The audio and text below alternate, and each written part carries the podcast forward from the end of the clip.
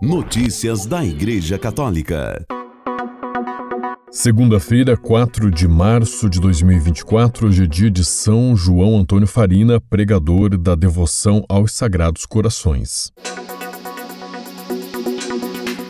O Papa Francisco, na oração mariana do Ângelus deste domingo, fazer ao nosso redor mais casa e menos mercado, espalhar a fraternidade. Reportagem de Silvone José do Vatican News. O convite para o nosso caminho de quaresma é fazer com que em nós e ao nosso redor haja mais casa e menos mercado, antes de tudo, em direção a Deus, rezando muito, como filhos que batem incansavelmente e com confiança à porta do Pai, e não como vendedores avaros e desconfiados, e depois espalhando a fraternidade, a necessidade. Foi o que disse o Papa Francisco no Ângelus deste terceiro domingo da quaresma na Praça São Pedro. O Evangelho de hoje, disse o Santo Padre na locução que precedeu o Ângelus, nos mostra uma cena dura. Jesus que expulsa os vendilhões do templo. Ele afasta os vendedores, derruba os bancos dos cambistas e admoesta a todos dizendo: Não façam da casa de meu pai um mercado. O Papa se detém exatamente no contraste entre casa e mercado. São de fato duas maneiras diferentes de se apresentar diante do Senhor. No templo, entendido como um mercado, para estar de bem com Deus bastava comprar um cordeiro, pagá-lo e consumi-lo nas brasas do altar. Comprar, pagar, consumir e depois cada um para a sua casa, frisou o Papa.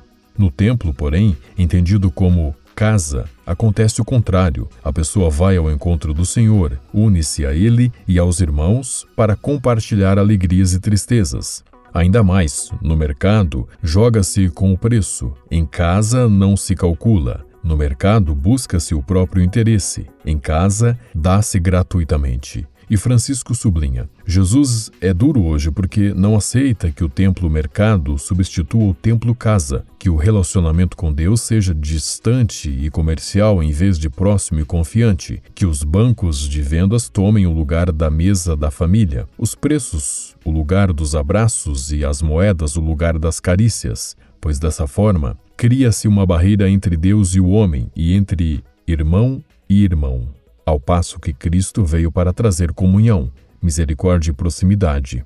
Então, vamos nos perguntar, continuou Francisco, antes de tudo, como é minha oração? É um preço a pagar ou é um momento de entrega confiante em que não olho para o relógio? E como são meus relacionamentos com os outros? Sei como dar sem esperar pela reciprocidade? Sei dar o primeiro passo para quebrar os muros do silêncio e os vazios das distâncias? E conclui pedindo que Maria nos ajude a fazer casa com Deus entre nós e ao nosso redor. Notícias da Igreja Católica. Papa Francisco sobre o Oriente Médio. Chega, por favor, parem. Reportagem de Silvonei José do Vatican News. Forte apelo do Papa Francisco no Ângelus deste domingo também sobre o desarmamento. Carrego diariamente em meu coração, com dor, o sofrimento das populações da Palestina e de Israel devido às hostilidades em curso, disse o Santo Padre. Os milhares de mortos, feridos, desabrigados e imanes destruições causam dor, e isso com consequências terríveis para os pequenos indefesos, que veem seu futuro comprometido. Francisco então se pergunta: verdadeiramente se pensa em construir um mundo melhor dessa forma? Se pensa realmente em alcançar a paz? Chega, por favor. Vamos todos dizer: chega, por favor, parem. O Papa então encoraja a continuar as negociações para um cessar-fogo imediato em Gaza e em toda a região, para que os reféns possam ser libertados imediatamente e retornem aos seus entes queridos, que aguardam ansiosamente, e para que a população civil possa ter acesso seguro às devidas e urgentes ajudas humanitárias. E por favor, não nos esqueçamos da martirizada Ucrânia, onde muitos morrem todos os dias. Há muita dor lá, reafirmou o Santo Padre. Em seguida, o Papa Francisco recordou que no dia 5 de março celebra-se o segundo Dia Internacional de Conscientização sobre Desarmamento e Não Proliferação. Quantos recursos, disse o padre, o Santo Padre, são desperdiçados em gastos militares que, devido à situação atual, infelizmente continuam a aumentar. E Francisco faz mais um apelo. Espero sinceramente que a comunidade internacional compreenda que o desarmamento é, antes de tudo, um dever.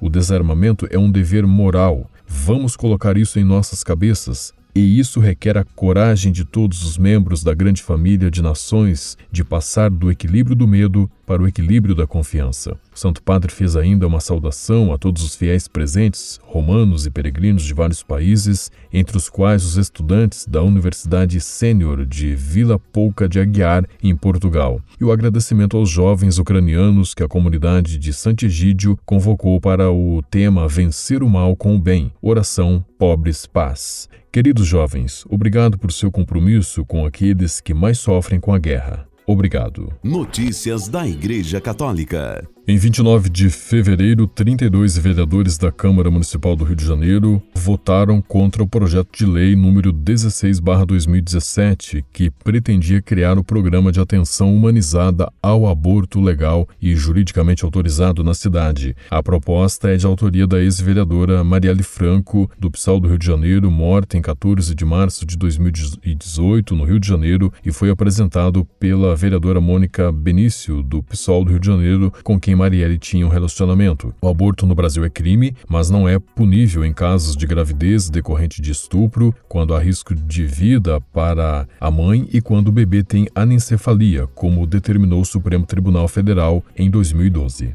Notícias da Igreja Católica. O aborto continua sendo uma afronta à vida nos seus primórdios e não pode ser visto apenas a partir da perspectiva dos direitos das mulheres, disse a Conferência dos Bispos da França depois que o Senado do país aprovou na quarta-feira, 28 de fevereiro, com 267 votos a favor e 50 contra, a inclusão do aborto como liberdade garantida na Constituição. Com essa aprovação, a França se torna o primeiro país do mundo a adotar esta medida contra a vida do nascituro. Em 29 de fevereiro, a Conferência dos Bispos da França emitiu um comunicado no qual diz ter recebido com tristeza o voto dos senadores sobre o texto de revisão constitucional. A Conferência dos Bispos estará atenta ao respeito pela liberdade de escolha dos pais que decidam, mesmo em situações difíceis, manter seus filhos e a liberdade de consciência dos médicos e de todos os profissionais de saúde cuja coragem e compromisso são reconhecidos, conclui o comunicado dos bispos franceses. Notícias da Igreja Católica. A quaresma é um tempo de jejum e abstinência, mas essas renúncias relacionadas à alimentação não são as únicas formas de penitência. São João Bosco ensinou que é possível jejuar com as várias partes do corpo. Nunca permitam, meus queridos amigos, que o corpo mande. Mortifiquem-no nesta metade da quaresma, que ainda nos resta, disse o pai e mestre da juventude. Para isso, os exortou a jejuar dos olhos, ou seja, a não olhar para imagens, pinturas ou fotografias contrárias à virtude da modéstia, evitando também a leitura de livros imorais ou contrários à fé. Quanto aos ouvidos, ordenou-lhes fugir de conversas que pudessem ofender a pureza e de participar de fofocas. Para jejuar da língua, Dom Bosco os exortou a banir todas as palavras que pudessem escandalizar os outros, as brincadeiras e o falar mal de alguém. Em suma, não fazer algo que vá contra o bom exemplo. Mais uma coisa que quero recomendar a vocês: comunguem com frequência e com fervor. Se receberem Jesus com frequência em seus corações, sua alma ficará tão fortalecida pela graça que o corpo se sentirá obrigado a obedecer ao Espírito, concluiu o santo. Notícias da Igreja Católica. O Papa Francisco recebeu em 1 de março os participantes da conferência Vulnerabilidade e Comunidade entre o Acolhimento e a Inclusão, Francisco deu três conselhos sobre como acolher os vulneráveis. Em primeiro lugar, para acolher irmãos e irmãs vulneráveis, devo me sentir vulnerável e acolhido como tal por Cristo. Ele sempre nos precede. O segundo conselho do Papa é considerar que a vulnerabilidade não pode ser uma questão politicamente correta, nem uma mera organização de práticas, por melhores que sejam. Por isso, disse que devemos permanecer firmemente ancorados no Evangelho. Jesus quis formar os discípulos em um estilo de vida, estando em contato com os vulneráveis em seu meio. O terceiro conselho dado por Francisco exorta a ter presente que no Evangelho, os pobres, os vulneráveis, não são objetos, são sujeitos, são protagonistas, junto junto com Jesus na proclamação do Reino de Deus. Com a colaboração do Vatican News e da agência ICI, você ouviu o Boletim de Notícias Católicas que volta amanhã. Notícias da Igreja Católica.